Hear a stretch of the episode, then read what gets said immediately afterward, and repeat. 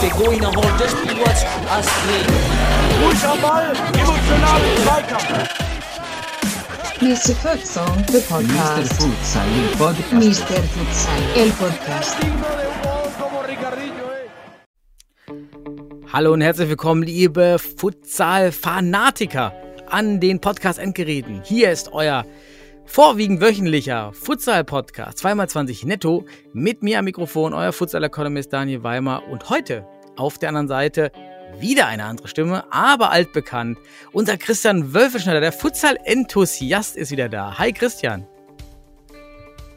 Hi Daniel, freut mich, dass ich mal wieder dabei sein kann, darf und bin nach so einer langen Zeit. Ich freue mich. Du warst ja, du warst ja eigentlich nie weg in unseren Köpfen. Du warst immer im Podcast. Ich glaube, jedem Podcast haben wir dich irgendwie erwähnt. Habe ich zumindest das geschafft, ja. Genau. Du warst da. Gefühlt warst du da. Ja, das Mainzer Sandkorn war da. Ja, Mainzer Sandkorn. Vielleicht fang doch mal an. Was ist jetzt gerade dein, dein Status für, für die Zuhörer? Vielleicht auch die lange eben nicht dabei waren. Ja, du hast ja auch bei Mainz damals in der Bundesliga schon selbst gespielt, warst Trainer. Und gibt jetzt auch News vom, vom, vom Stützpunkt bei euch. Kannst ja mal alles so verschwubbeln, was du gerade so machst.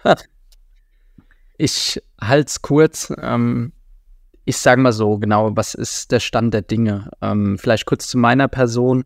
Ähm, genau, ähm, zweites Kind äh, geboren. Das heißt, ich habe mich ein bisschen aus dieser Präsenzzeit, äh, drei bis viermal die Woche, fünfmal die Woche in der Halle zu stehen, zurückgezogen und bin jetzt eben nicht mehr Trainer der Mannschaft nach sieben, acht Jahren. Ähm, die letzte Saison war ich ja auch nur Trainer schon, weil ich mich schwer an der Hand verletzt hatte. Leider, das heißt auch letzte Saison schon kein Pflichtspiel mehr gemacht hatte. Also damit auch unweigerlich als äh, Torspieler aufhören musste und ähm, dann letzte Saison nur gecoacht habe, jetzt auch als Coach aus besagtem Grund äh, mehr Zeit für die Familie kürzer getreten bin. Erstmal mein äh, langjähriger Freund und Trainerkollege, der Markus Nungesser, macht das jetzt weiter. Ähm, ich hoffe mal, dass wir auch noch einen Trainer gewinnen können, sind da in Gesprächen. Und genau, habe mich jetzt einfach zurückgezogen. Ich habe ja auch in der Vereinsentwicklung als ja, stellvertretender Abteilungsleiter was mitgemacht. Da werde ich noch weiter im Hintergrund aktiv sein. Aber eben aus dieser vorderen Front bin ich raus. Ähm, ja, das zu meiner Person. Und zum Stützpunkt, du hast schon angesprochen. Ähm, ja, das war eine Herzensangelegenheit wirklich, äh, weil der Futsal generell und natürlich auch Jugendentwicklung für uns in Mainz und auch für mich persönlich ein ganz, ganz wichtiger Aspekt ist. Und ja, wir jetzt nach einer langen Phase, in der wir wollten, aber nicht konnten, jetzt konnten wir, weil einige Parameter endlich äh, erfüllt wurden, wie beispielsweise eine passende Hallenzeit, ähm, ein entsprechendes Trainerteam. Äh, und da bin ich auch so ein Stück weit als, ja, ich will es nicht zu hoch hängen, aber Koordinator des Mainzer Stützpunkts äh, U19 DFB-Futsal-Stützpunkt mit an Bord und der Markus Nungesser und der David Becker sind da die Trainer und ja, wollen damit eben auch äh, der erste Stützpunkt im Regionalverband Südwest einfach einen Beitrag leisten, um auch in unserer Region die Futsalentwicklung voranzutreiben. Nach den Sommerferien geht's los. Ähm, ich bin sehr gespannt, äh, welche Spieler auftauchen, wie sich das Ganze entwickelt und bin aber sehr optimistisch, dass wir echt hier was Tolles auf die Beine stellen können. Ja, das so Stützpunkt mir und genau und unser Verein, ja, wird man auch sehen, wie es da weitergeht. Stand jetzt äh, spielen wir in der Hessenliga nächste Saison mit. Ah, ist es jetzt durch? Und, äh, m- genau, ähm, war letzte Woche die Staffelbesprechung äh, Besprechung und wir dürfen dort mitspielen. Heißt natürlich auch gleichzeitig, dass es keinen Spielbetrieb in der Regionalliga Südwest gibt, aber immerhin in der Hessenliga, es gibt mehr Spiele, mehr garantierte Spiele und letzten Endes du brauchst Spiele, Spiele, Spiele. Auch nicht nur Freundschaft, sondern Pflichtspiele. Und ja, was das dann für uns insgesamt heißt, ähm, werden wir dann noch sehen. Aber ist, denke ich, schon mal mehr Pflichtspiele zu haben, sicherlich kein schlechter Aspekt. Aber natürlich muss man an der Stelle auch sagen, es gab ja ein paar Anträge zur Umstrukturierung. Die Vereine, die hessischen Vereine wollten ja gern in die Regionalliga Südwest beispielsweise wechseln. Ähm, ja, muss ich an der Stelle auch ehrlich sagen, es ist einfach schade, dass man da mal nicht zusammenkommt und schaut, was das Beste für die Entwicklung des Futsals ist, ja, um da eine gemeinsame Lösung mit Verein, mit Regionalverband ähm, zu finden. Ja, weil das in meinen Augen da einfach sich aus gegebenen Strukturen ein Stück weit anzupassen, um den Sport zu fördern, vor allem auch in der Breite extrem wichtig gewesen wäre. So sieht man jetzt Neuenheim spielt dieses Jahr nicht mehr, äh, Friesenheim aus dem Südwesten spielt nicht mehr, äh, Trier spielt nicht mehr. Und ja, und so hast du keine Regionalliga Südwest, eine Regionalliga Süd mit zehn Teams und ja, leider ja auch im Westen sieht man ja auch nur sieben Teams. Also es muss einfach auch die Breite im Blick mhm. behalten werden, weil sonst wird halt auch der Unterbau für die Bundesliga schwer. Und da wollen wir jetzt mit dem Stützpunkt einen Beitrag leisten und als Verein natürlich auch trotzdem weiter den Weg verfolgen, Spieler zu entwickeln. Was war denn, vielleicht da mal angesetzt, was war denn das Hauptargument der Verbände gegen die ja, Zusammenlegung nicht, aber den Abzug der Hessenteams aus der Regionalliga Süd sozusagen in die Regionalliga nee. Südwest? Gab es da konkrete Argumente? Ja, ähm, ich sage mal so, ähm, übrigens, ich habe jetzt schon gesagt, ich halte mich kurz. Sechs Minuten haben wir schon weg, davon du fünf. würden jetzt schon wieder sagen, oh, der Wolf. Ähm, ja, äh, äh, genau, was waren konkrete Argumente? Letzten Endes äh, war das Argument des Regional, also der Südwesten hätte natürlich nichts dagegen gehabt, gegen eine Umstrukturierung. Ähm, letzten Endes war es Argument des Regionalverbandes Süd, dass dann ihm selbst entweder Teams fehlen würden, äh, wobei ich sage, es spielen ja sechs Teams aus Bayern aktuell auch in der Regionalliga Süd ähm, alleine schon, ähm, dass das ein Argument war und dass man halt diese Strukturen mit den Landes- und Regionalverbänden eben dann auch nicht entsprechend ändern kann. Ja. Ich sage halt ganz ehrlich, wenn man sich an den Tisch setzt, ne, Württemberg, Baden bleibt mit drin, dann hast du in der Regionalliga Süd jetzt sind, glaube ich, nur zwei hessische Teams. So, die rüber in den Südwesten, zwei, drei Hessenliga-Teams rüber, die drei, vier Teams, wollte ich auch ein neues anmelden aus dem Südwesten. Dann hast du eine Regionalliga Südwest mit acht Teams, hast eine Regionalliga Süd mit neun oder ziehst vielleicht noch einen Bayernligisten hoch mit zehn Teams und hast zwei funktionierende Regionalligen. So hast du eine mit zehn und eine mit null. Und das sind einfach Dinge, die kann ich aus meiner Perspektive nicht nachvollziehen im Sinne des Sports und sag halt auch, wenn man dann wenigstens an einem Tisch sitzt und mit den Vereinen das bespricht und sagt, hier aus den und den Gründen ist das nicht mhm. möglich. Es gab ja auch ein Schreiben mit entsprechenden Unterschriften. Dann ja, muss man das vielleicht akzeptieren, aber so finde ich es einfach schade. Ich glaube, das kann man an der Stelle auch Das ist ja schon wieder so genau der, der, der, der Punkt, wo man festhängt in diesem alten Setting der Fußball-Landesverbände. Ich weiß nicht, wie oft wir es hier eigentlich schon thematisiert haben. Für mich ein Haupthinderungsgrund, dass wir schneller wachsen, weil wir einfach in dieser komischen Struktur festhängen, dieser Landesverbände und die auch nicht einfach mal aus Allokationssicht, also aus Verteilungssicht in Deutschland jedes Jahr am besten neu ordnen und sagen, okay, jetzt haben wir hier viele Clubs, jetzt haben wir hier viele Clubs, lass mal die hier rüberziehen und die hier runter, wenn die mitmachen wollen und lass uns das einfach jede Saison mal schauen, wie wir es effizienter aufteilen, sodass die Clubs weniger Anfangswege haben und dass es dann auch das, das Bild am besten abbildet. Ja, ist ja schon auch, auch alleine eine Regionalliga Südwest mit sechs Teams, also wenig Wettbewerb zu hin äh, anderen Regionalligen, die extrem viel Wettbewerb haben, war ja auch schon eine, eine Verzerrung. Ja, ist dann wieder eine vertane Chance, muss man ja tatsächlich sagen. Wie, was mir noch, ich roll mal dein, dein, deine, dein Monolog, dein, dein, dein langen Monolog, den Wolfi-Monolog von hinten auf. Dürft ihr denn jetzt, wenn ihr in der Hessenliga mitmacht, auch da, also dann wiederum, wenn es um die Bundesliga-Qualifikation geht, in Südwest euch melden als ein aufstiegsaffines Team? Ja, gute Frage. Ähm, also für mich ist die klar beantwortet. Ich meine, wir waren das einzige gemeldete Team offiziell im Südwesten. So dumm, wie es sich anhört, aber der einzige Teilnehmer an der Liga, sprich ja, so dumm wie es aus sportlicher Sicht ist, aber der Meister damit schon, ja, weil wenn du halt der Einzige bist, der mitspielt, ich meine, es ist ja nicht unser Fehler oder unsere, ähm, ja unser Verschulden letzten Endes. Äh, wir wollen ja spielen und Mhm. wir haben ja auch gemeldet. Und von daher, ja, jeder Regionalverband äh, darf ja ein Meister, ein Team melden. Von daher ist das für mich äh, relativ klar persönlich, dass wir eigentlich dann eben, Mhm. so dumm wie es sich anhört, aber jetzt schon als einzig gemeldetes Team der Meister sind. Aber das zeigt ja die Paradoxie. Ich meine, hättest du, wie gesagt, alle hessischen Teams haben gesagt, sie würden lieber in der Regionalliga Südwest aufsteigen. Du hättest ganz einfach einen Wettbewerb schaffen können. Und vielleicht ist das ja jetzt mal so ein Punkt, wo man sagt, hey, man geht dann doch mal darauf ein und äh, überlegt mal, wie man das gestalten kann, damit es eben auch für Gesamtfutsal Deutschland natürlich ein repräsentativer Wettbewerb ist. Aber für uns ist es jetzt so, wir mussten auch schon oft genug in sauren Apfel beißen bei solchen Dingen. Und ja, und diesmal haben wir dann vielleicht das Glück in Anführungsstrichen, wobei ich glaube ich für jeden Spieler von uns spreche, wir wollen einen Wettbewerb, wir wollen spielen. Und wenn wir auch mal nicht in der Relegation spielen, Bundesliga, ist es so. Aber jetzt diese Saison Mhm.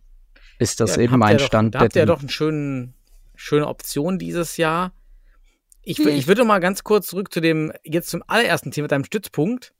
Wie, wie wollt ihr den Stützpunkt rekrutieren? Gibt es da schon Ansätze? Gibt es da Vorgaben, wie ihr das, wie ihr da an Spieler rankommt?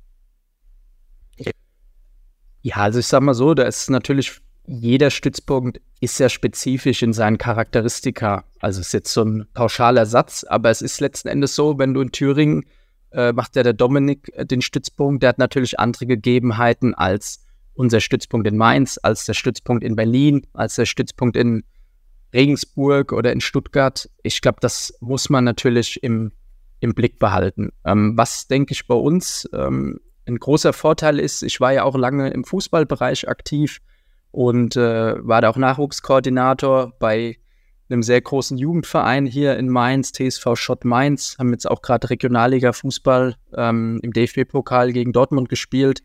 Ähm, das ist natürlich, wenn du da direkt so einen Anknüpfungspunkt hast, ist schon sehr viel wert, auch viele Jugendtrainer noch kennst äh, und halt direkt Leute aus dem Bereich adressieren kannst und die vielleicht auch über dich oder über Markus dann schon Berührungspunkte zu dem Sport haben und du halt nicht direkt bei Null bei Fußballtrainern, die ja letzten Endes noch die Spieler dann stellen für den Stützpunkt, da eine Vorstellung von dem Sport haben. Das ist ein Riesenvorteil, denke ich, der bei uns vorhanden ist. Auch die Unterstützung von dem Verbandssportlehrer im Fußball, ähm, der uns da natürlich ähm, in der Sichtung, sage ich mal, äh, ein paar Hinweise mit auf den Weg gegeben hat. Ich formuliere es mal so.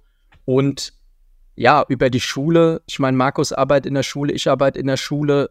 Man hat halt einen direkten Draht zu den Spielern und erreicht natürlich auf einer ganz anderen Ebene, wie wenn du das irgendwie anonym gestaltest oder das von null heraus anfängst. Plus der Landesverband, wie gesagt, hat auch entsprechend Mail an die Vereine, Flyer, ähm, kommt die Tage auch noch, glaube ich, ein Video äh, auf der Website, direkt eine Unterseite eingerichtet, eine E-Mail-Adresse für den Stützpunkt ein. Das sind so Kleinigkeiten, aber ja, es gab schon, wie gesagt, für die Sichtungseinheiten sind schon einige Spieler gemeldet. Mhm. Jetzt, Super. glaube, Stand jetzt sind, sind wir bei 15 Meldungen oder so schon und die Sichtungseinheiten sind am 5. und 12. Äh, September. Also ich bin da optimistisch, dass da 30 Jungs Minimum in der Halle Da stehen können jetzt werden. auch Spieler aus Hessen Und- kommen, oder? Das ist jetzt nicht am Südwestverband, auf den Südwestverband beschränkt, oder? Ich meine, das ist, ähm, ist eine gute Frage. Ähm, ich kenne es noch aus dem Fußball-Stützpunkt-System, dass ähm, die Spieler immer wohnortnah zu einem Stützpunkt sollen. Ah, gut, im Fußball gibt es ja 366 Stützpunkte. Und im Futsal, ich weiß jetzt am hessischen Stützpunkt, beim Anton Kniller war auch ein Spieler, der bei Schott Mainz spielt, also im Südwesten, aber der in Hessen, ich glaube, in Ginsheim das äh, wohnt und ja, dann trotzdem da am Stützpunkt war. Gut, da gab es auch noch keinen im Südwesten, aber aus, wie gesagt, dem Fußball kenne ich das so, aus dem Stützpunktsystem, dass da immer wohnortnah die Spieler Mhm. äh, zu den Da Stützpunkten gehen ja- sollen. Also fast da unten mehr Stütz Stützpunkte als Futsalclubs. Bei euch da. ja, wenn, ich meine, wenn jetzt jemand in Wiesbaden ist, ähm, ist das natürlich näher nach Mainz, wie wenn der nach Frankfurt Mhm. fährt. Ja, oder in Mainz-Kastell. Mainz-Kastell ist über die Brücke. So, die haben auch zahlreiche Vereine, also zwei, drei Vereine mit Jugendarbeit. So, das ist natürlich nach Mainz in die Halle sind zehn Minuten, nach Frankfurt an Stützpunkt. Und letzten Endes sage ich auch, geht es darum, die Spieler zu fördern, die willig sind, die Lust haben.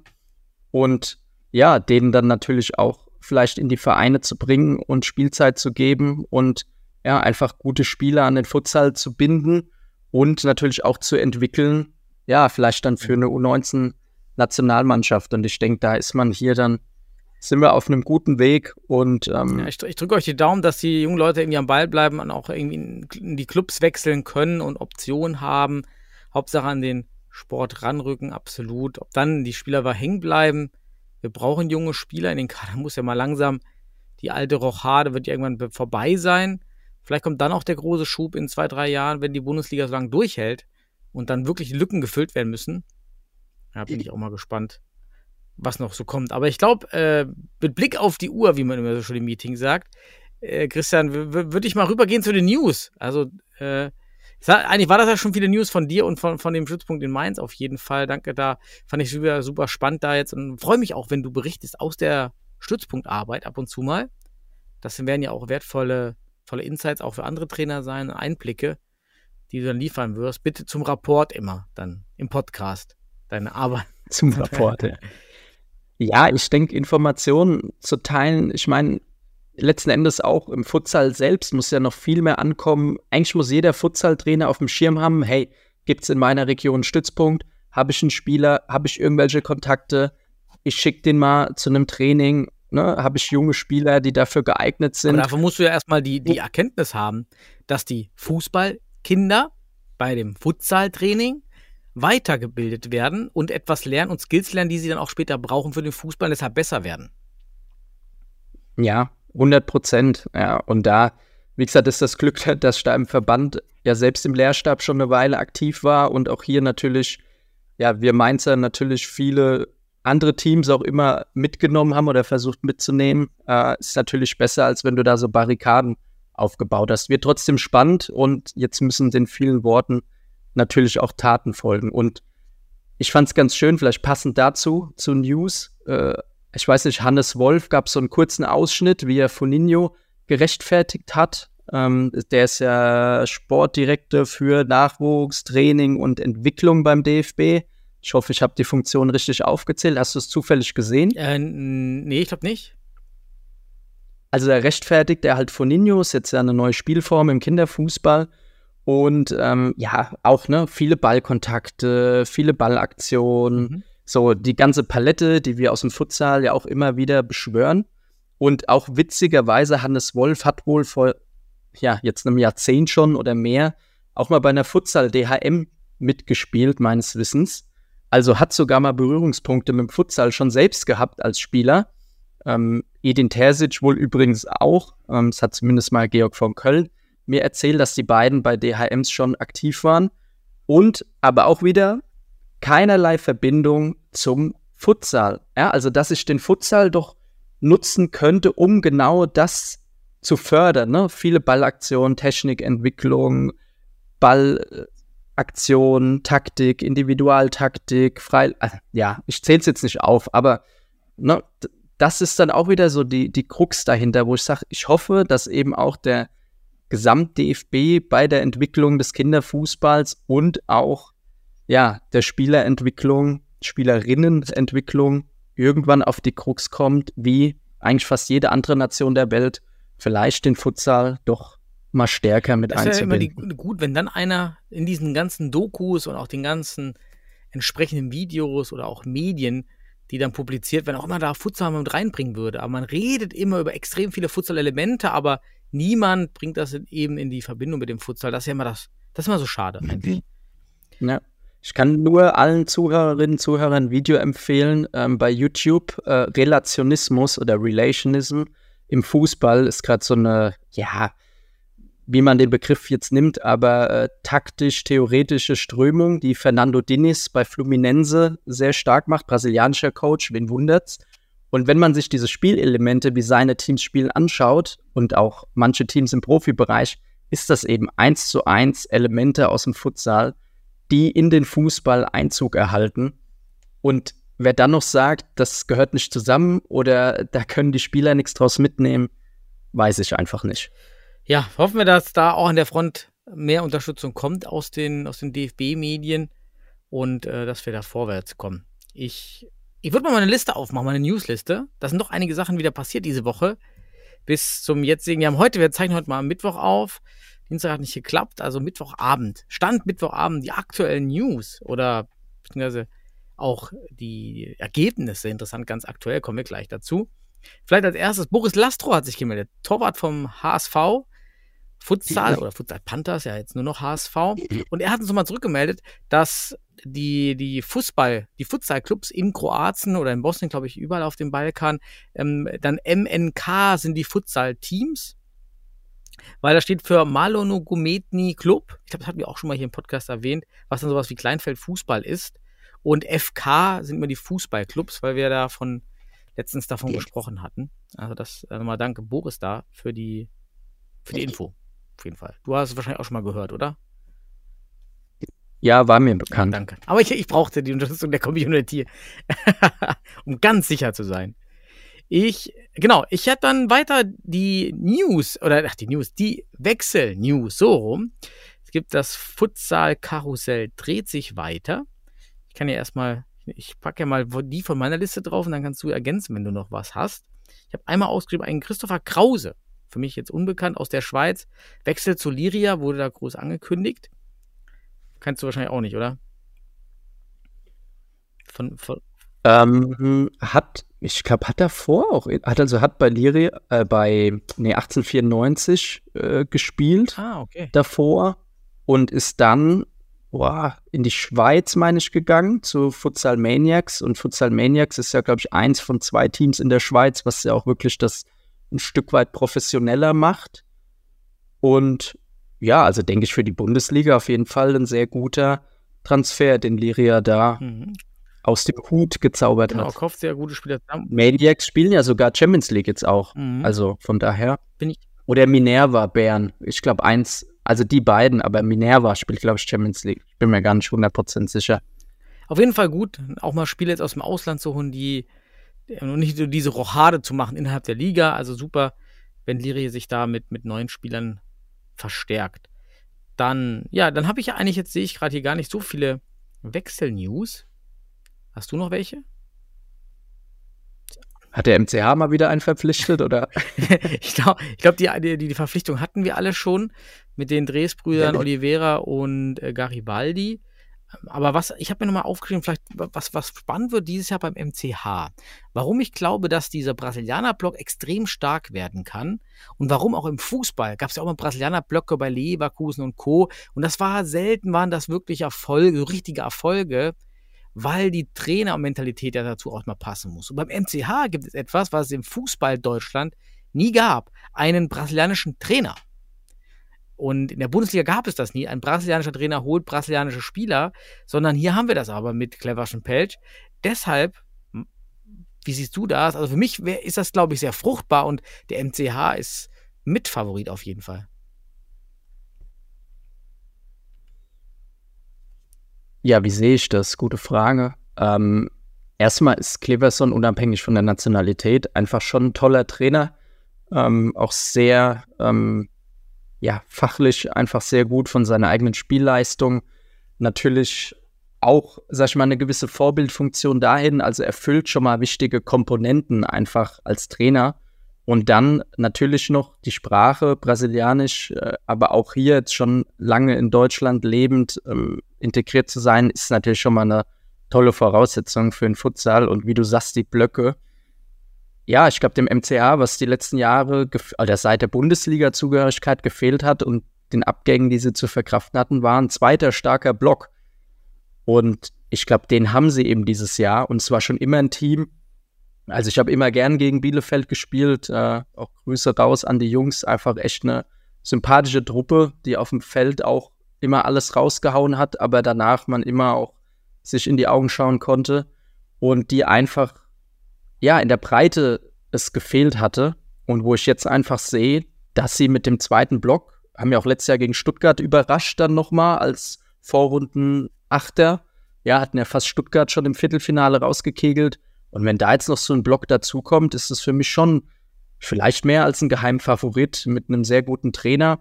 Also ich bin sehr, sehr gespannt, was der MCH dieses Jahr macht, aber habe sie auf jeden Fall auch mit auf dem Zettel, weil es einfach auch eine homogene Truppe ist und wird Spaß machen, sicherlich uns das Team dieses Jetzt Jahr. bräuchte, jetzt bräuchte der MCH nur noch so ein schönes Schmuckkästchen als Halle. Weil so die, die, das Kamerabild ist ja wirklich, äh, dazu kann ja der MCH nicht, das ist halt die Sporthalle, die ihnen zugeteilt wird. Wäre halt, wär halt auch nicht schlecht, wenn sie da, wenn man da mal öfters in die äh, Seidenstrickerhalle oder Seidenstickerhalle in Bielefeld könnte, so, so vielleicht ein, zwei Spiele mal oder ein Spiel mit schönem Rahmen, mit schönem, schönem Boden und DFB-Stream. Wäre bestimmt mega. Aber naja, also das war einmal da News. Dann Darmstadt ist back on Insta. Denn Darmstadt jetzt als Lilien-Futsal, schöne Grüße, haben sich auch gefreut, dass wir zurück sind. Und tatsächlich hat der Darmstadt dasselbe Problem auch wie wir bei Fortuna, wie es auch mal der HSV hatte, wie es Kaltes Jena schon mal hatte, wie es St. Pauli schon mal hatte. Ähm, wir haben das schon mal vor Monaten mal hier im Podcast erwähnt. Ähm, Insta und auch Facebook sperrt ab und zu diese Futsal-Seiten als Verwechslungsgefahr mit der Hauptmarke.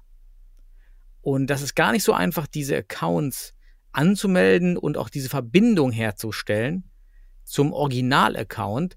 Das ist echt tricky. Da wurde uns auch schon mehrfach die Plattform Facebook, Insta gesperrt. Und auch jetzt die Lilien müssen jetzt von neu starten. Also, ja, echt schade. Ihr meint, habt das im Vorteil davon, habt ihr meins halt nicht das Problem gehabt. Ich wollte gerade sagen, da habe ich nicht viel hinzuzufügen, ja. Wir als kleine TSG 1846 haben das Problem nicht mit den Mhm. großen Namen. Da kannst du mehr von ein Lied singen, als ich das kann. Dann ist eine weitere Plattform auch wieder back. Und zwar HP Effing mit Futsal Germany ist ja immer, immer irgendwie unterwegs gewesen mit dem Futsal, aber jetzt hat er auch seine Homepage erneuert. Und ja, vermarktet sich jetzt auch selbst so als Futsal-Promoter, Futsal-Vermarkter, Hallensprecher, macht er auch bei uns. Ähm, ist schön, dass man da noch wieder eine Seite aktiv dabei hat. Jede Seite, finde ich, jede Informationsquelle hilft dem Futsal. Und äh, ich freue mich da jedes Mal, wenn, es- wenn etwas Neues aufblitzt und wieder aktiv wird. Aber viele Seiten haben wir ja wirklich dann nicht. Oder kennst du noch eine, die jetzt aktuell Ja. aktiv ist? Nee, oder?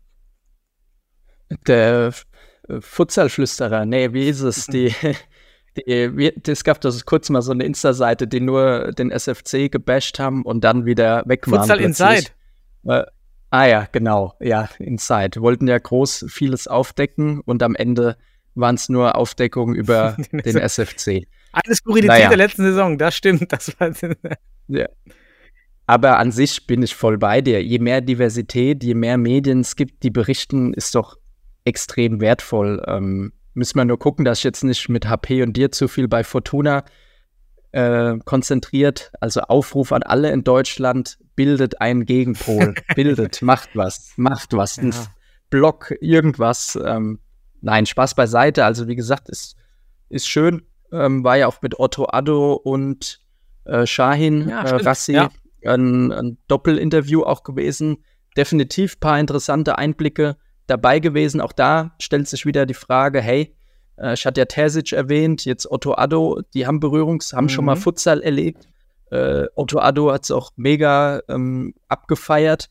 Ja, warum passiert da nichts? Warum, ne? er sagt ja selber, wir ne? Die, jetzt bei Dortmund ist eine Blockade da. Also was das Thema Breite angeht. Bei Frauen geht's. Ja.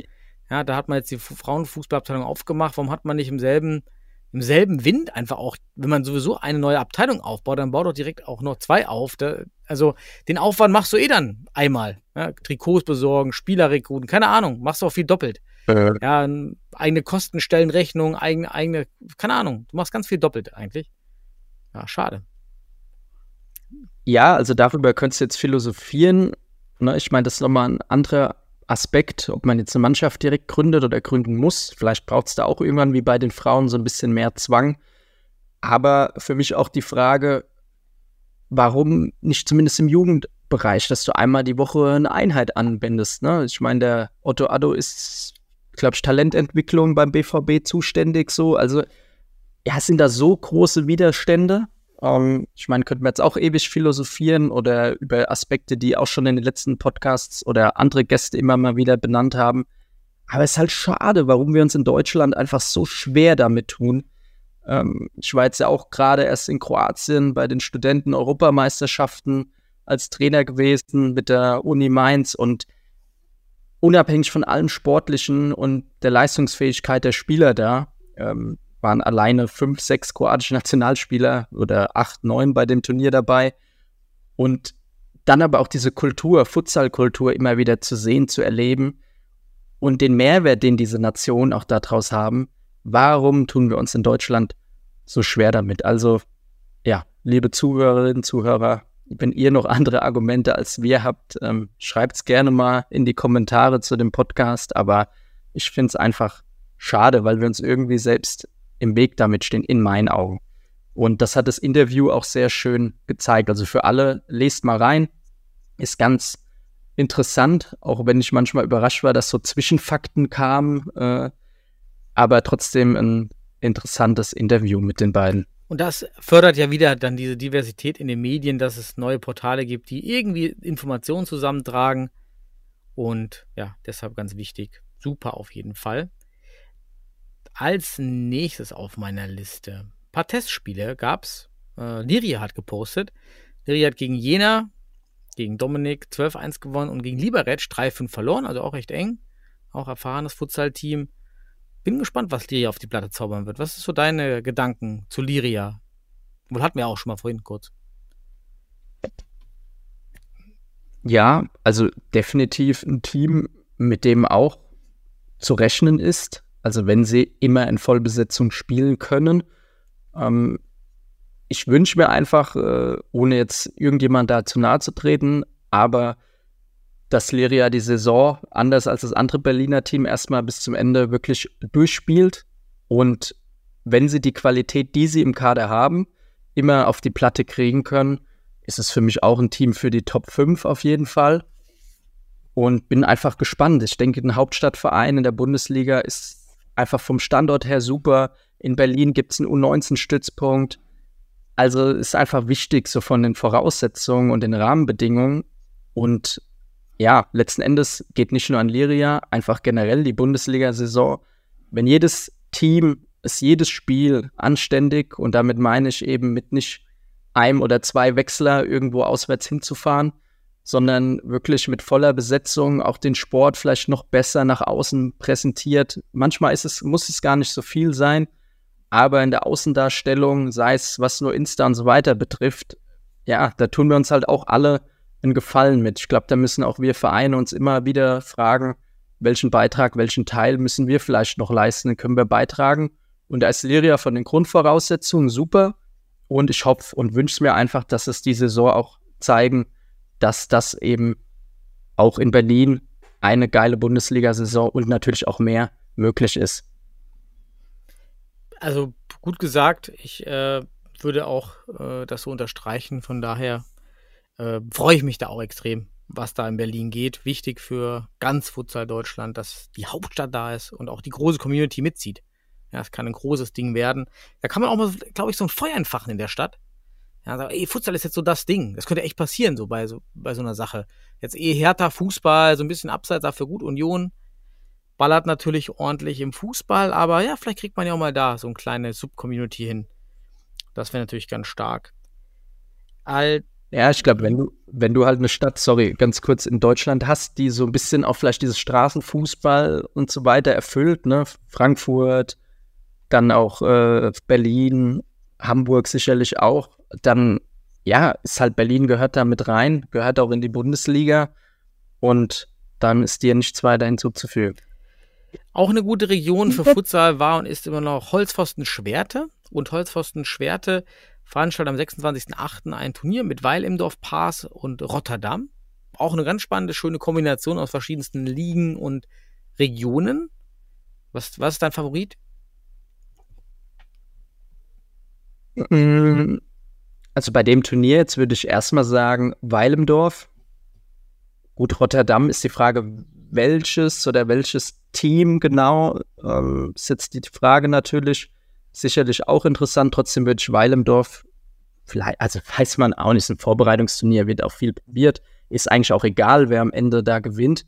Ähm, aber eine coole Besetzung, cool, dass Schwerte auch immer wieder sowas auf die Beine stellt. Ähm, und auch sowas eine Frage, ne, ob so ein Team wie Schwerte, vielleicht unabhängig von der sportlichen Leistungsfähigkeit, ob dann vielleicht auch für eine Entwicklung der Bundesliga nicht nur sportliche, sondern vielleicht auch infrastrukturelle Dinge, eben sowas, ne, Außendarstellung, was ich gerade gesagt habe, stärker berücksichtigt werden müssten, um vielleicht so eine Liga noch mehr zu pushen. Das nur so als mein persönlicher Gedanke dazu. Und an sich coole Besetzung, Pass auch für mich wirklich der Geheimfavorit oder also nicht Favorit, aber so der Geheimtipp in der Bundesliga mit den Verpflichtungen bisher. Sehr starke Fußballer schon. Jetzt kommt noch Cindic, wahrscheinlich Mitschewski und ja, kursieren ja noch ein, zwei Namen dann möglicherweise dazu. Ein ausländisches Team auch immer cool äh, als Vergleich. Kann ich wirklich auch nur empfehlen. Spielt gegen ausländische Teams. Von daher geile Besetzung und äh, Kompliment an Schwerte, das auf die mhm. Beine zu stellen. Die Woche war auch noch ein anderes Turnier. Ich habe das dann gar nicht mehr gefunden. Ich glaube, also auf jeden Fall Gütersloh, Wuppertal irgendwie. Also Oldenburg, Olden, ah, oder? Genau, genau bei Oldenburg. Und Hannover 96. Das war's. Hannover war dabei, Oldenburg war dabei und ich glaube auch Wuppertal. Also es gibt, gehen so ein paar Turniere, finde ich schön. Sollte nicht verloren gehen, sind wenig geworden. Gefühlt waren das früher mehr Turniere. Kann das sein? Boah, schwierig einzuschätzen, ohne jetzt, wie du als Daten Data Scientist ja sagen würdest, ohne eine valide Datengrundlage. Ähm, ja, ich weiß nicht, Wuppertal hat ja auch immer, da waren wir auch dabei dieses Jahr am Ende des Jahres, den Celesao Cup, was ja eine Institution ist, auch super toll, professionell organisiert. Äh, da auch Kompliment an die Wuppertaler und der Alen Erkovic ist ja eh da sehr umtriebig und hinten dran. Also auch ein Team, was viel für den Sport auch macht. Und ja, deshalb sage ich immer wieder, auch diese Teams in der Breite sind einfach so, so wichtig, damit Sport und Sportentwicklung funktionieren kann. Und ich glaube, da muss man sich einfach auch Gedanken machen. Nicht nur immer dieses Pferd Bundesliga, sondern wie bringt man den Sport auch in die Breite und bietet auch so Teams eine Perspektive. Mhm. Also finde ich, also die Breite, Spaß und der Spaß auch. Also weg von diesem Leistungsgedanken. Das ist halt eine wichtige Komponente an diesen Turnieren gewesen. Und Netzwerken. Vielleicht fehlt uns das auch, um neue Teams zu gründen. Ein bisschen Netzwerk mit anderen Teams. Ja, war auf jeden Fall in den Anfangsjahren viel, viel mehr. Ja. Ja, na klar, wir haben es ja immer wieder gesagt, Landesauswahlturnier, man hat dann alle getroffen, war immer ein cooles Event. Vielleicht, ja, ist jetzt ein ganz abwegiger Gedanke, aber müsste man vielleicht mal sowas wie einen Futsal-Pokal einführen. Ja, dass das auch so ein Regionalligist pusht. Hey, ich habe dann ein Heimspiel gegen eben Weil im Dorf und ja, vielleicht, der Sport ist ja auch manchmal verrückt, geht dann doch was. Und äh, ich habe viele Leute in der Halle. Klar, logistisch dann die Frage, wie stemmt man das, aber vielleicht schafft das auch so als in Anführungsstrichen ja, einfaches Dann brauchst du wieder Anreize, dass ja. die großen Teams mitmachen. Ja, ja, das, äh, klar, den ist hast die Frage. Also wenn du jetzt sagst, ja. du, du machst den Pokal mit als Bundesligist, dann riskierst du die Verletzungen plus Sperren für Umme. Das macht keiner. Also da muss schon Nein. wirklich substanziell was kommen. Das funktioniert eben auch nur im Fußball über den DFB-Pokal, weil dieser so stark ja. vermarktet wird, wo halt auch wirklich ein Spiel Bayern gegen äh, unterste Sechstligisten geschaut wird. Ja, Im Futsal ist es einfach nicht der Fall. Da, da kommen dann auch nicht so viel mehr Zuschauer, wenn, wenn, wenn wir jetzt hier lokal gegen, gegen ein unterklassiges Team spielen. Ja, dann, aber es man müsste darüber nachdenken, was Anreize sein könnten, das stimmt. Aber ja. Übrigens, Regio West gibt es gibt's einmal gute News und aber auch schlechte News. Die, die guten News sind, man hat jetzt beschlossen auf der Tagung, dass auch Frauen in der Regionalliga Männer mitspielen dürfen. Finde ich persönlich, weil ich auch Verfechter davon bin, eine super Option. Es geht ja nicht darum, dass da auf jeden Fall Frauen mitspielen, aber es geht darum, für mich jedenfalls finde ich, wenn ein Trainer sagt, er hat eben eine Frau, die eben ins Team leistungsmäßig passt, warum soll er die nicht spielen lassen dürfen? wenn er eine hat, dann lass sie spielen. Ja, wenn nicht, dann ist es ja die Entscheidung des Trainers, aber er könnte ja genauso schlechtere Männer einwechseln. Also davor ist man ja nicht gefeilt, dass jemand, warum auch immer, jemanden auflaufen lässt, der jetzt nicht so performt wie andere in der Liga. Das ihr mit Männern genauso. Also das ist ein, äh, aus meiner Sicht auf jeden Fall ein gutes Signal in diese Verwachsung und auch die Chance für den Futsal. Was ist so deine Einstellung zu dem Mixed-Ansatz? Weißt du, ob die Frauen dann parallel spielen dürfen? Ja. Also dürfen die in der Regionalliga West Frauen und auch in der Regionalliga West Männer parallel spielen? Gute Frage. Aufruf an die Community. Wer, wer weiß, ob das erlaubt ist, wäre ja auch nochmal eine super Option, dass die Frauen mit ihren, es ist noch nicht freigeschaltet, Liga, vielleicht fünf Teams, ja, dann trotzdem noch zusätzlich Spielbetrieb haben, sodass die Frauen ähm, in, in, an Wochenenden, wo sie nicht spielen, bei den Männern mitspielen dürfen. Das wäre eine Riesenchance einfach. Oder? Was, ja. Ja. Also ich denke, allein jetzt mal ohne die ganze Gender- und äh, Sexdebatte außen vor zu lassen, jetzt rein auf die Gegebenheiten im Futsal äh, bezogen. Ich meine, es gibt nur fünf, oder jetzt waren es letzte Saison sieben, acht Teams, ähm, die am Spielbetrieb teilnehmen. So, und jetzt bietest du eben die Spielmöglichkeit für Frauen in Männerteams. Ja, das heißt, im Futsal, wo es eben keine Frauenmannschaften gibt, können die jetzt Frauen, die vielleicht keine Spielmöglichkeit hatten, weil es ja beispielsweise in Würzburg oder ich glaube jetzt Nürnberg-Erlangen als Beispiel, die haben jetzt die deutschen Hochschulmeisterschaften gewonnen. Hm. So, in gibt es aber kein, also gegen Münster, also Münster ist erstmal seit Jahren bei den Frauen nicht die Hochschulmeisterschaften gewonnen.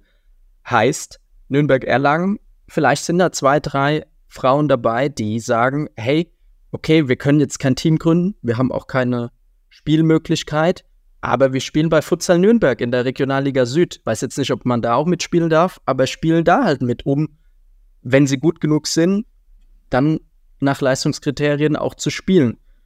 Das ist doch eine super Sache und Entwicklung fördert dahingehend auch wieder mehr Frauen in den Spielbetrieb zu bringen, was vielleicht auch mittelfristig dazu führen kann, dass sich Frauenteams gründen. Ist jetzt sehr weit gesponnen.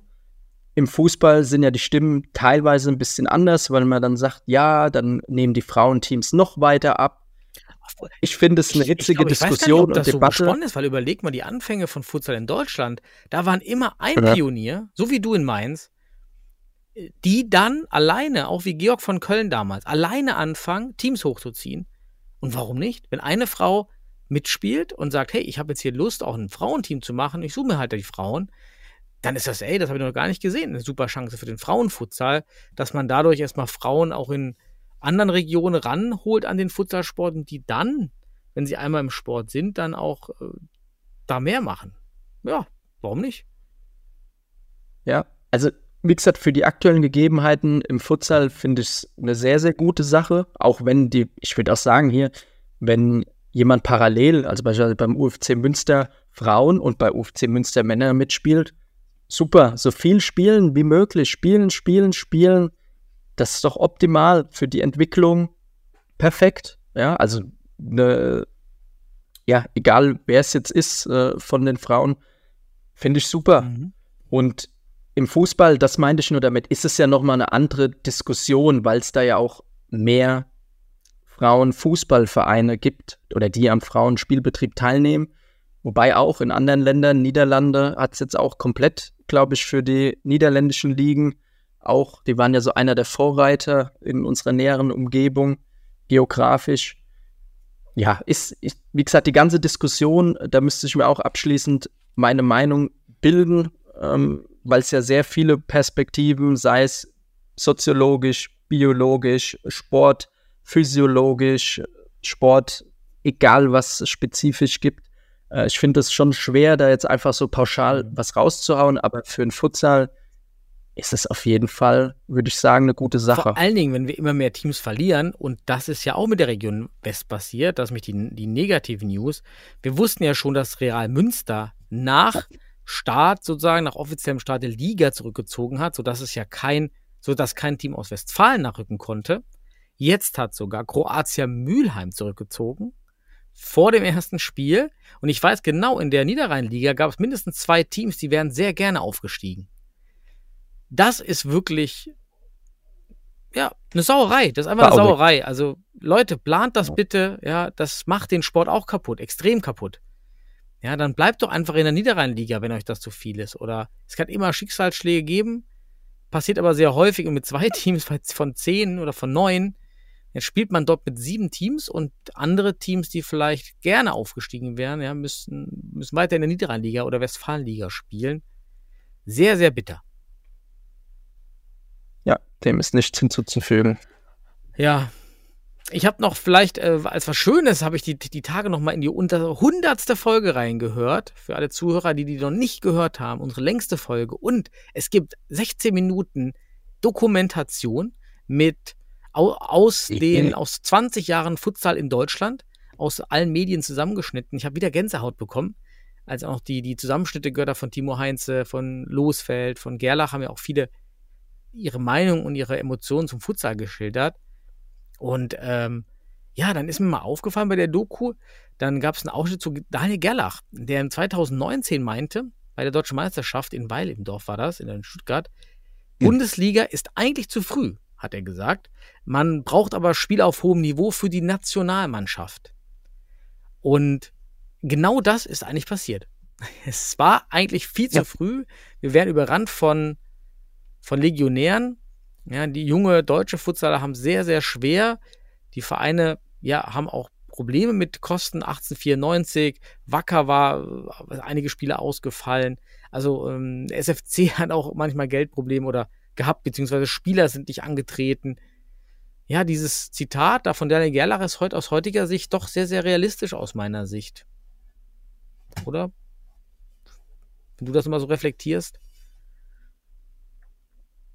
Ja, also wenn ich das so reflektiere, definitiv könnten wir in Strukturen oder hätten weiter sein müssen, sollen. Ähm, sieht man jetzt auch, vielleicht auch gleich ein guter Übertrag aufs europäische Niveau gesehen, wo man jetzt auch noch nicht für den deutschen Vereins Futsal diesen Sprung sieht in der Entwicklung. Wo man es aber sieht, definitiv eine Entwicklung, ist die Nationalmannschaft. Und auf der Ebene ist das auf jeden Fall dann eine berechtigte Aussage. Und ich finde es halt interessant dahingehend, ja, wie geht's, ne, wie geht's in der Bundesliga in drei, vier, fünf Jahren weiter? Und ja, wie entwickeln sich wirklich dann mittellangfristig auch die jungen Spieler, die jungen deutschen Spieler? Wie bringt man die vielleicht noch früher zum Sport? Und das wird, denke ich, eine ganz, ganz spannende Frage zusammen mit Trainerausbildung für die Zukunft. Und ja, vielleicht manchmal mehr in die Außendarstellung. Und äh, ihr habt ja auch mal den Artikel zu Jöring Futsal, die, das dänische Team, diskutiert. Manchmal vielleicht eher mehr da investieren, um wirklich ein Event den Zuschauerinnen und Zuschauern zu bieten, als rein eben einem Spieler 300 Euro oder 400 mhm. in die Hand zu drücken. Weil wir müssen den Sport einfach auch, auch wenn es eigentlich nicht meine Denkweise ist, ich bin da auch ja eher romantisch manchmal angehaucht, aber man muss natürlich auch den Sport vermarkten, darstellen. Und wenn man dann in der vollen Halle spielt oder mit drei, vierhundert Zuschauern und Trommler da sind, so ganz banal und ein schönes Auftreten hat, ist es halt was anderes, wie wenn halt ein Spieler auf der Bank sitzt und das noch der Trainer ist und der dann, äh, keine Ahnung, noch vielleicht, ach egal, wir haben schon genug leider Fälle gehabt, ja, die so waren. Deshalb, ja, lasst uns positiv in die Zukunft blicken und ich hoffe einfach, dass die Teams mhm. dieses Jahr mit Liria und Pass haben auf jeden Fall zwei gute, starke Aufsteiger, die wieder die Liga voranbringen werden, sportlich. Und ja, lasst uns das Ganze wachsen Vielleicht lassen. jetzt als Abschlussthema ein, einen positiven News gibt es ja tatsächlich jetzt und ähm, das ist die Champions League. Und jetzt, wir nehmen ja Mittwochabend auf, wie, uns liegt das erste Ergebnis von Jan Regensburg aus der UEFA Futsal Champions League vor. Und Jan Regensburg leider verliert man gegen Riga, aber nur mit 3 zu 1. Man hat lange 1-0 geführt, geführt. Und ähm, ja, wir müssen ja immer dran denken, Ricardinho, unser Futsal-Gott in Person, ist ja gewechselt jetzt äh, von Pen Pennica United zu Riga. Und man hat dann anscheinend einiges vor da in Riga mit dem Futsal. Wenn ich mir den Kader jetzt anschaue, es gibt noch Serginho. Ansonsten klingt erstmal vom Namen her alles wie doch recht viele Locals. Ähm, weiß nicht, ob du da noch jemanden Hm. kennst, was natürlich an sich Ja. gut ist, aber wer weiß, was dahinter steckt. Ich sag gleich Okay, was dazu. Ja. Auf jeden Fall erstmal toll, ja, man hat sich da gegen Ricardinho da nichts abnehmen lassen, hat 3 zu 1 nur verloren. Und klar, man muss ja sagen, für die Spieler, die da auf der Platte standen, war es wahrscheinlich das Spiel des Lebens. Und dann, das setzt ja nochmal Energien frei, nochmal zusätzliche Energien. Da, da, da gegen Ricardinho da zu stehen, muss ein geiles Gefühl sein. Vielleicht kommt ja mal einer von, von Jahren mal, wir gucken hier in den Podcast und erzählt mal so ein bisschen vom Geruch von Ricardinho. Aber wir hatten ja schon vor ein paar Jahren das Spiel gegen Portugal mit Ricardinho und damit auch mit Timo Heinz, weiß ich, der war auf jeden Fall mit im Kader. Ja, es war für alle ein Mega-Highlight damals. Wird hier auch so sein. Safe. Also, ja, ich glaube, am besten Florian einladen, der berichtet gerne und auch sehr umfangreich. Ähm, ja, also auf jeden Fall coole Sache, was die Regensburger, also wie sie sich jetzt auch schlagen. Man muss ja schon auch ehrlich sein, dass es nach dem Finalsieg schon zwei, drei Bedenken gab. Oh, gibt ein paar Abgänge. Hallison nicht mehr dabei, André Neves nicht mehr dabei, Shimao nicht mehr dabei, Alex Günther nicht dabei. Also, ja, was für ein Team spielt dann da und äh, wie präsentieren die auch letzten Endes dann den deutschen Futsal? Ähm, und das haben sie in dem Spiel sehr, sehr ordentlich gemacht, muss man sagen. Zum Spielverlauf hast du gerade schon was gesagt. Ich meine, Persch, Krul, Marquinhos noch dabei, Joarisch. Ja, ich hoffe, dass im Laufe des Turniers, ja, gegen Aras ist jetzt das letzte Spiel, ähm, dass hoffentlich auch die jungen Spieler, dann äh, Berg dabei, Parasole, ähm, dass die auch härterisch natürlich noch Spielanteile kriegen auf dem Niveau, einfach für deren Entwicklung. Das ist so meine Hoffnung. Und dann musst du sagen, halt gegen Riga, du hast schon den Kader mit Ricardinho getriggert, aber äh, Vaporaki, argentinischer Weltmeister, ähm, mit in der Starting Five und ähm, Thales, georgischer Nationalspieler, auch, ähm, ja, ich glaube, was war Georgien? Europameisterschaft, Viertelfinale, äh, jetzt beim letzten Turnier gewesen. Ähm, ich weiß nicht, ob er das ist, hat zumindest den gleichen Namen, wobei ich sehe gerade, der ist jünger. Ähm, okay, ist er dann doch nicht. Wir hatten jetzt auch gar keine, muss man dazu sagen, jetzt Ja. gar keine Zeit, uns jetzt weiter vorzubereiten hier auf das Ergebnis. Das war Ja. jetzt hier spontan am Ende. Genau, aber ja, ich habe gerade reingeguckt, ob es der Thales ist, aber es ist anscheinend andere. Aber Vaporaki, der Argentinier, auf jeden Fall, ja, wie gesagt, Weltmeister gewesen. Ja, von daher sehr ordentlich. Ähm, ich habe leider nicht reinschauen können. Ähm, ja, Kompliment an Regensburg und ist auch eine starke Gruppe, die stärkste, finde ich, Vorrundengruppe. Und ja, mit ein bisschen Losglück vielleicht im nächsten Jahr schafft es ja ein Team weiter. Mhm.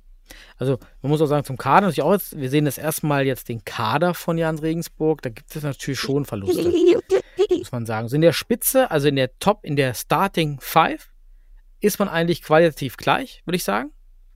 Mit Gabriel Pörsch, Lukas Krul und Marquinhos. Aber dann natürlich wird es spannend sein, was macht die, was macht der zweite Block? Und ich glaube, da hat man jetzt wahrscheinlich schon ein bisschen verloren. Florian Roth steht hier auch als Trainer. auch ein bisschen skurril, was, was da los ist. Ähm, wer am Ende dann auf dem Papier Trainer sein wird, vielleicht als Erinnerung in der Bundesliga muss der Trainer äh, der Inhaber einer A-Lizenz Fußball sein oder B-Lizenz Fußball. Außer im Aufsteigs, im Aufstiegsjahr, da, dort kann dann auch der Trainer des Aufstiegsteams noch für ein Jahr Trainer sein, trifft also Pass und Liria. Alle anderen brauchen einen Trainer, aber gut, man hat ja auch gesehen, bei Wacker war das letztes Okay. Jahr total gemauschelt. Es gab auch nie Sanktionen, das verstehe ich bis heute nicht, dass man da nicht durchgegriffen hat, aber naja, war halt so. Aber gut gemacht, finde ich, von Jan. Jetzt kann man auch hoffen, dass man vielleicht auch noch die anderen zwei Spiele gewinnt. Wie viele kommen jetzt nochmal weiter in der Gruppe? Nur der erste? nur der erste und der beste zweite aus allen Gruppen. Ja, also ja, ist eigentlich schon fast nicht mehr möglich. Ähm, Aras hat jetzt auch das erste 9-1 gewonnen. Kommt natürlich jetzt, die spielen das nächste gegen Riga. Drauf an, wie die gegen Riga spielen. Ähm, wird sicherlich spannend. Aber ja, Kompliment an Regensburg, Kompliment an Florian, äh, der ja auch viel, viel, viel dafür investiert und auch natürlich die anderen Leute im Drumherum. Und ähm, hat ihn auch in der Zwischenzeit gefragt an der Stelle und der Trainer Thorsten Porkert war ähm, privat verhindert. Hm, Deswegen war Florian Ah, dann mit Gut, als ja. Verantwortlicher dabei. Absolut. Ja, okay. Da von meiner Seite sind wir da schon durch heute. Was heißt schon? Wieder fast eine Stunde. Christian, war, warst du jetzt noch ein Thema? Oder zurück zum Baby. Ja, ich habe versucht, nach meinem Monolog zum Starten mich ein bisschen mehr rauszunehmen, aber ja, du, du weißt ja selbst, wie es ist, wenn man im Futsal einfach so mit Leidenschaft dabei ist und so, ja, involviert auch ist und der Stützpunkt, wie gesagt, das war wirklich jetzt eine Herzenssache und da ist viel Zeit, Energie, Engagement reingeflossen und jetzt steht's endlich, ne, und jetzt kann man endlich anfangen und an die Arbeit gehen und das ist einfach schon mega cool.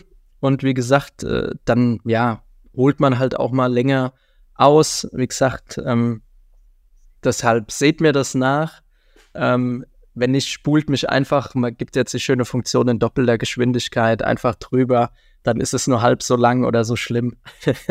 Und ja, wenn ich irgendwo Mist erzählt habe, wie immer, äh, ich glaube, ich auch als Anruf an die Zuhörerinnen, Zuhörer, schreibt uns einfach, ja, wir machen das auch manchmal, wie du sagst, jetzt mit Regensburg spontan, wenn wir dann mal Mist erzählt haben oder wie ich jetzt zu, zu Leria, zu dem Spieler, dann schreibt uns einfach, ähm, weil ich glaube, es gibt nichts Besseres, als wenn man dann noch mal was berichtigen kann oder auch merkt, hey, es sind auch Leute, die dann genauer zuhören und das ist ja auch für uns immer ein gutes Feedback. So ist das. Hilft uns, dass wir gemeinsam das Produkt hier im Futsal und verbessern und wir helfen hoffentlich der Community, helfen allen dabei und auch könnt ihr uns ja auch helfen. Dann gemeinsam machen wir das mal besser. Gut, dann danke ich dir, dass du mal wieder hier am Start warst. Die Rotation läuft und wünsche dir einen schönen Abend und deiner Familie und allen Zuhörerinnen und Zuhörern. Ciao. Ciao.